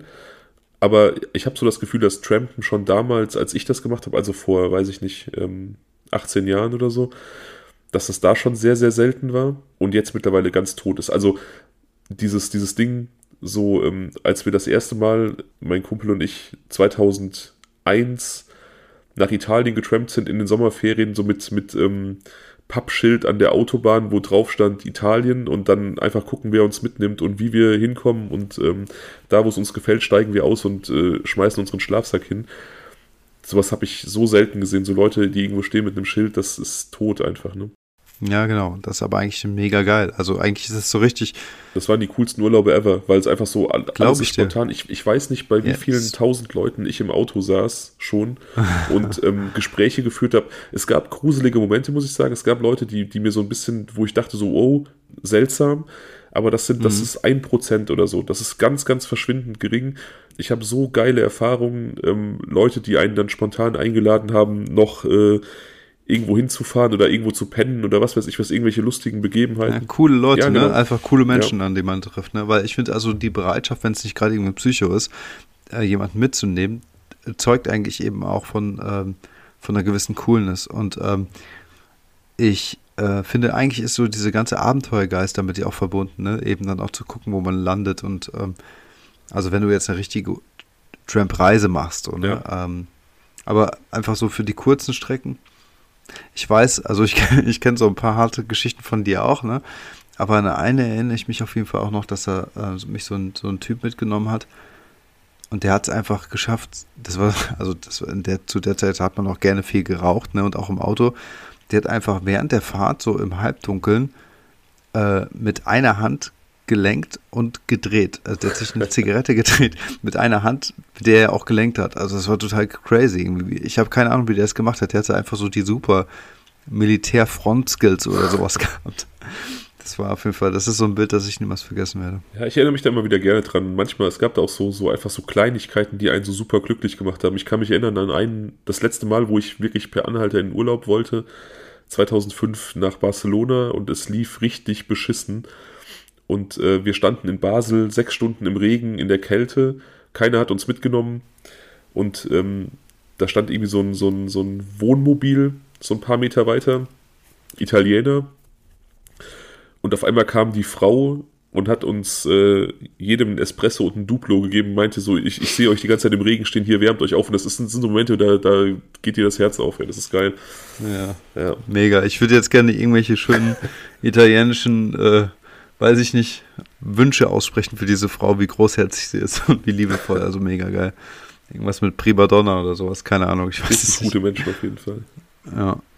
Ja, genau, aber ich wollte äh, vorhin was anderes sagen und zwar wollte ich dir herzlich gratulieren zum 21. Wir sind jetzt erwachsen. Wir haben ganz vergessen, den 20. so richtig zu feiern, also die 20. Folge beim letzten Mal. Ja, das stimmt. Das stimmt. Dabei war es ja eigentlich schon auch ähm, ja, so ein kleines Jubiläum. 20 Folgen ist echt, ist echt geil. Ich, ähm, wir haben es schon oft gesagt, wir sind so naiv an diese ganze Podcast-Geschichte rangegangen. Wir haben das eigentlich, ähm, ja, so just for fun gestartet. Wir haben lange drüber gesprochen. Wir wollten eigentlich einen ganz anderen Podcast machen. Hm. Mit einem dritten noch, muss man dazu sagen. Einen sehr guten Freund von uns. Und ja. ich wollte eigentlich schon seit drei Jahren True Crime Podcasts machen, aber habe mich nie getraut, weil ich ähm, zum einen eine schwere Zeit durchgemacht habe und zum anderen ähm, einfach dachte, so True Crime ist so überlaufen, dass das da hört einem kein Mensch zu. Und ich konnte mir ehrlich gesagt auch nicht vorstellen, ob Daniel Bock drauf hat oder nicht. Und dann haben wir es einfach spontan gemacht und ja, sind so ohne Erwartungen und mit ganz geringen Zielen drangegangen und freuen uns nach wie vor einfach über, über das, was passiert. So, es ist mega. Ja, und weißt du, was ich ähm, gemerkt habe, ist, dass ich, ähm, also wenn man jetzt weiß, dass man von mehreren tausend Leuten gehört wird, was echt absolut crazy ist, wirklich verrückt ist. Ich meine, wir beide sind jetzt nicht irgendwie, äh, wir haben jetzt keine Ausbildung zum Fernsehmoderator oder sowas erlebt oder zum Radiomoderator, wo es einfach dazugehört. Für uns ist es einfach äh, total abgefahren und unrealistisch. Ähm, und, und, und obwohl man das weiß, ist es halt so, dass man ähm, total gechillt redet. Und ich glaube, das hat was damit zu tun. Also zum einen, dass wir uns einfach unterhalten, weil wir, wenn wir aufnehmen, einfach uns zu zweit unterhalten, weil es einfach so physisch abläuft. Und aber auf der anderen Seite auch, weil man irgendwie weiß, dass man eher dafür gemacht, gemocht wird, wie man ist. So. Weißt du, wie ich meine? Ja. Also wir haben niemals versucht, irgendwie anders zu sein und äh, haben im Prinzip immer nur geredet und ähm, so unterhalten, wie wir uns sonst auch unterhalten. Und ähm, keine Ahnung, also ich glaube, dass, dass einem das so viel ähm, Rückenstärke gibt, die einfach mega geil ist. Weißt du, man, man, man muss nicht aufpassen, wie man was sagt, dass man sich irgendwie verstellt und keine Ahnung was. Nö, wir sind einfach so, wie wir sind. Ja. So. Für mich kommt da noch eine andere Komponente dazu. Ähm, ich kümmere mich ja um den ganzen Social-Media-Kram. Kurzer Aufruf an die Zuhörer, die es noch nicht tun, folgt uns bei Instagram. Und bei YouTube. und bei YouTube, da werden wir demnächst auch aktiver sein. Auf jeden Fall, ich bin da ja auch wirklich relativ stark im Austausch mit, mit vielen ZuhörerInnen, ZuhörerInnen. Und ähm, zu verschiedenen Themen. Da gibt es viele Leute, die relativ viel schreiben und ich versuche das auch immer ausgiebig zu beantworten. Und das ist so nett, so dieser Austausch ist so nett, die Leute sind so nett und die, die, die Sachen, die, die, die Ideen, die die haben, die, ähm, also alles ist irgendwie auf so einer konstruktiven und coolen Ebene. Und ich denke mir einfach, uns hören so geile Leute zu. Das macht richtig Spaß einfach. Das ist so das Ding, ne? Ja. Ja, und, und dabei ist es ja, also in Anführungsstrichen, nur ein Teil der Hörer, die wir haben. Ja, klar. Also, weil Ne? Also, ja. Ein relativ kleiner Teil. Aber die, trotzdem ist es ist einfach cool, dann auch so direktes Feedback zu bekommen. Und ich muss mich dann Voll. manchmal auch selber dran erinnern. Ich, äh, ich habe jetzt die, die, Tage mit einer Hörerin ziemlich intensiv über, über diese Abtreibungs-USA-Geschichte äh, diskutiert. Und ähm, dann musste ich mich irgendwann daran erinnern, so, ey, ich kenne die eigentlich gar nicht, sondern ich kenne sie, wir diskutieren nur, weil ich einen Podcast, ich vergesse manchmal, dass wir diesen Podcast machen und dass man dann mit Leuten deswegen in Kontakt kommt. Egal. Es ist äh, abgefahren. Voll, voll, voll abgefahren. Es ist übrigens C, Daniel. Ach, shit, warte, jetzt muss ich mich erstmal sortieren. Bevor ich jetzt hier noch länger ähm, in. Ach so, aber jetzt kann ich ja gar nicht den anderen sagen, was sonst noch zur Auswahl steht. Ja, ist ja egal, weil ähm, wir haben ja vorher die Abstimmung gemacht. Aber ich dachte nur gerade, bevor wir jetzt hier noch länger in Lobeshymnen schwelgen und wie, wie, äh, wie toll alle sind, wie toll unsere Zuhörer sind, da unterbreche ich das Ganze jetzt mal, weil es wird cheesy. Wir machen das so oft, wir erzählen allen immer so oft, wie toll sie sind. Naja, das stimmt auch. Aber es stimmt einfach. Sonst, sonst heißt es hinterher, uns fällt nichts Besseres Nee, das, ein, das ne? stimmt, aber wirklich, also wirklich, wir fühlen das so. Aber egal, trotzdem, was wäre, wenn. Okay, also ich habe zumindest vorhin für mich schon so eine kleine Liste festgelegt. Und zwar, ähm, also ich habe aus irgendeinem Grund diese ganzen Was wäre wenn äh, Möglichkeiten alphabetisch geordnet. Also A war zum Beispiel Trump, wenn, was wäre, wenn Trump jetzt noch äh, Präsident wäre, B, wenn Menschen mit Tieren sprechen könnten, C, du eine Zeitreise machen könntest, One Way, die kennt ihr ja schon alle. Ein paar wurden ja gepickt, andere kommen wieder in den Pool. Und ich habe für mich vorhin die äh, Reihenfolge MND festgelegt. D ist also eins, was wir beim letzten Mal schon hatten. Und äh, dadurch, dass D jetzt C ist, also MND, ABC, ähm, ne, klar soweit, okay. habe ich das vorhin irgendwie so runtergeschrieben. Also ist das jetzt die Reihenfolge, die wir auch machen. Und äh, was wäre, wenn, Fabian? Ja. Und ich finde das ein bisschen geil. Die anderen finde ich halt auch mega geil. Wirklich geil. Aber das finde ich noch geiler eigentlich, weil ich das, das interessiert mich einfach wirklich. Fabian, was wäre, wenn du für eine Woche im Körper eines Promis sein dürftest? Wer wäre das? Wow. Boah. Das ist richtig schwer. Bam, Knockout, zwölfte Runde. Ja, ich habe auch ehrlich gesagt überhaupt keine Ahnung. Ich, ähm, ich beschäftige mich so, also im Körper eines Promis für eine Woche. Und warum?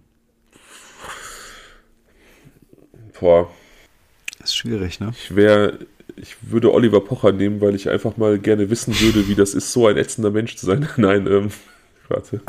Also da wäre ich jetzt wirklich auch enttäuscht, ne? Nee, nee, ich, ähm, wen würde ich denn nehmen? Das Problem ist halt auch, man, man sieht dann die Person halt auch nackt, ne? Muss man halt auch dazu oh, sagen. ja, also das shit, ist ja, das, ja, das ist ja das Ding. Einbeziehen. Nee, aber ja, ich. Ähm, also es gibt wirklich niemanden, wo ich denken würde, so, ich wäre gern mal dieser Mensch. Ich bin so zufrieden, ich zu sein, mit allen Problematiken, die dazu gehören, dass ich einfach da so nie drüber nachdenke, wer wäre ich gerne. Ja, aber das wollen wir alle nicht hören. Ja, das stimmt. Also ich wäre, ich, ich wäre auch einfach gern mal Trump gewesen, einfach um zu wissen, wie das ist, so, so, so wahnsinnig und doch so mächtig zu sein. Das ist, das ist bestimmt ein total geiler Trip, einmal Donald Trump zu sein. Hm. Was gibt es ja noch für super interessante Leute? Mal eine Woche Greta Thunberg ist bestimmt auch super interessant. Hm.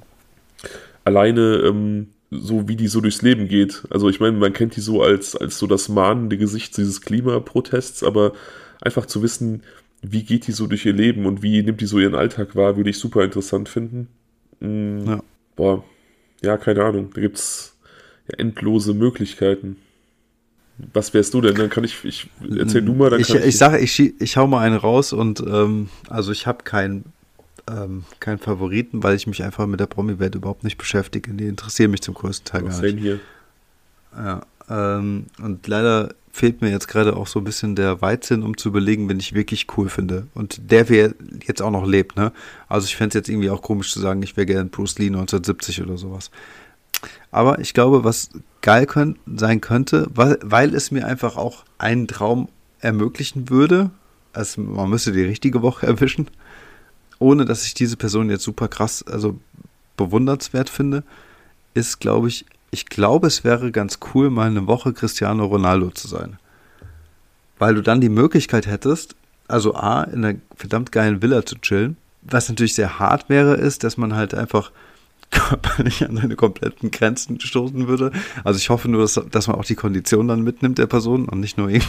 Wäre eigentlich auch ein bisschen lustig, nur seine Karriere in einer Woche in den Sand setzen, weil man so schlecht laufen kann und nicht rennen kann. Irgendwie. Also Ronaldo zum Beispiel, Ronaldo zum Beispiel, da habe ich auch kurz drüber nachgedacht, aber ich glaube, ich glaube. Ja, aber warte ganz kurz, ganz kurz. Okay. Du hättest dann die Möglichkeit, einmal in deinem Leben im Stadion zu spielen. Ja, geil. Also, das ist geil, das ist geil das ist oder? Aber an sich, an sich würde ich nicht eine Woche in seinem Körper stecken wollen, weil ich glaube, der hat ein super langweiliges Leben. Also ich habe mal. Ähm, ja, stimmt auch. Der ist ja so mega diszipliniert und alles ist so genau durchgetaktet, der ganze Tag ist genau geplant und ähm, alles ist so total diszipliniert und ich glaube, dass. Ey, das wäre doch, das wäre doch voll lustig. Wir manipulieren das komplett. Wir sind eine Woche in seinem Leben, essen den ganzen Tag irgendwie, irgendwie cheesy crust Pizza und äh, keine Ahnung, Haribo und Schokolade und laufen nicht und weißt du, das wäre doch voll lustig.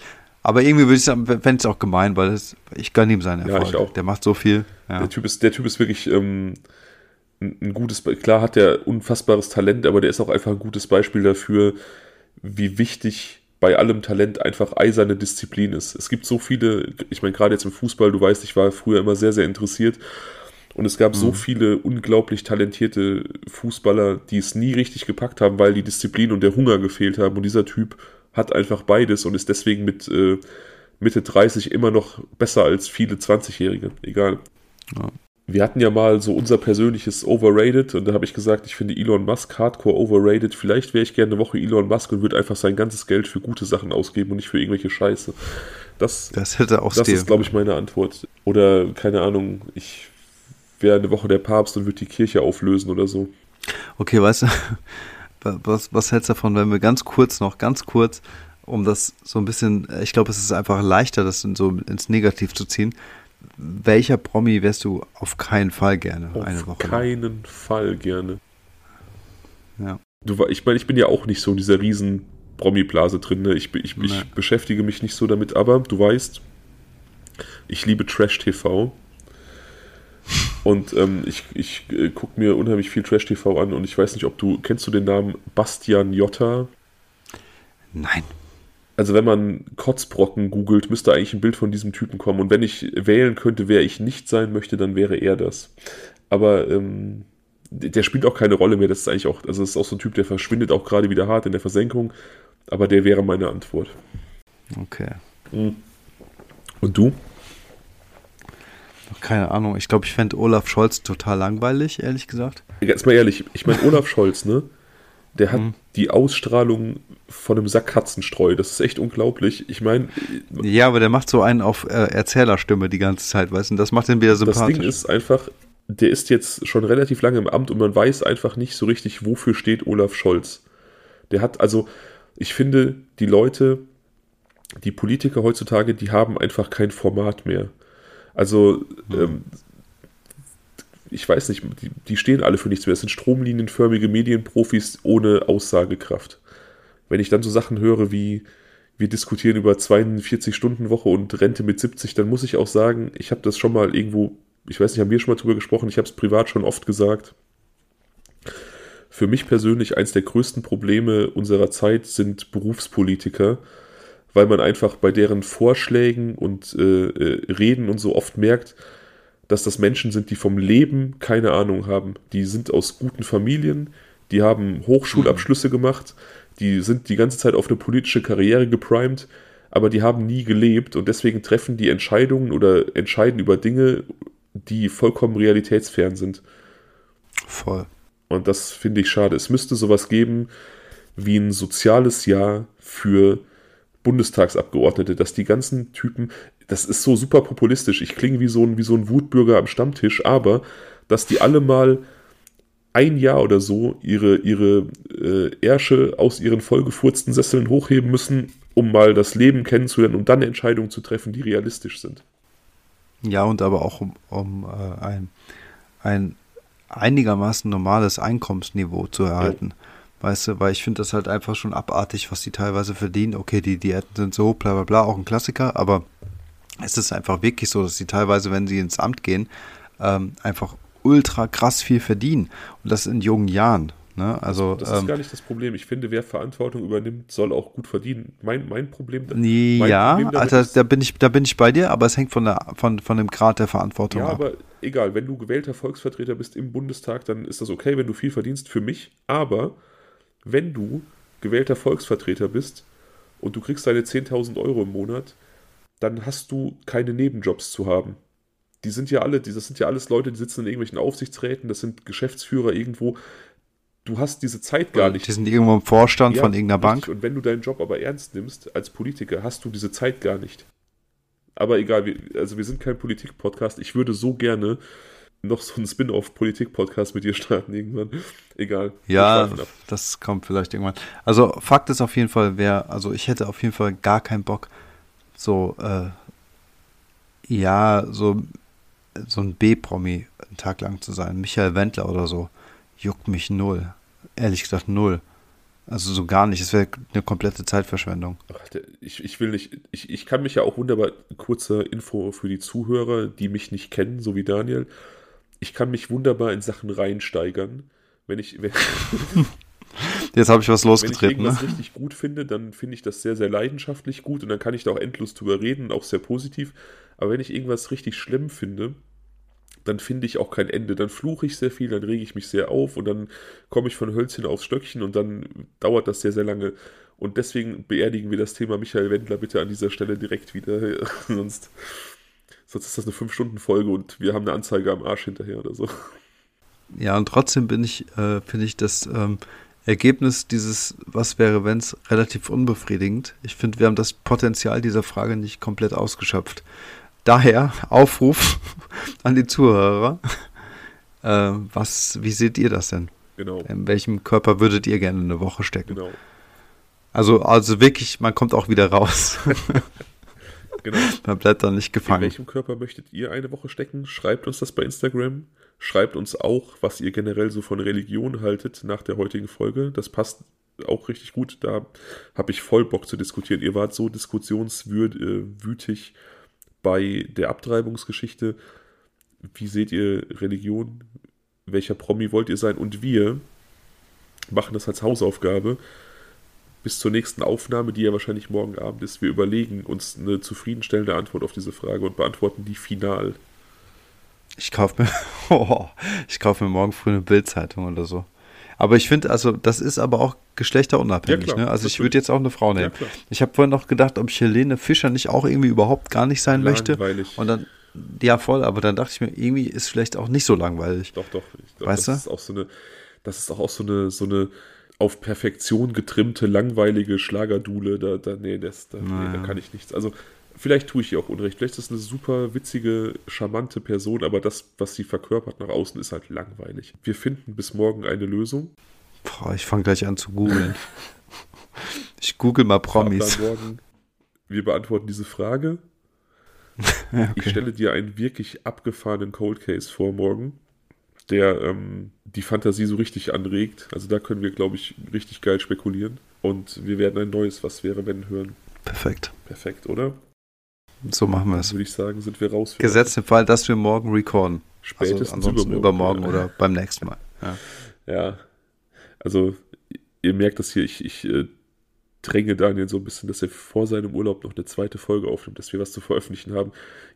So ein bisschen, und da, dadurch, dass ihr das jetzt auch wisst, ist das so ein bisschen Gruppenzwang jetzt. so ein klein bisschen, ne?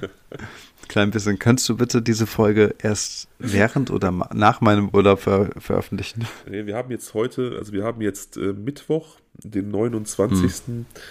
Ich denke, ich werde sie noch am Mittwoch, spätestens am Donnerstag veröffentlichen. Also es ist nicht so, dass ich nicht möchte, ne? Also das möchte ich nur vorab mal sagen. Okay, wir müssen langsam zum Schluss kommen. Ich glaube, wir labern wieder zu viel. Fabian, du, schweif, du äh, schweifst ab. ab. Okay, alles klar. Dann sind wir raus. Bis zum nächsten. Mal. Okay. Tschüss. Bis zum nächsten Mal. Ciao.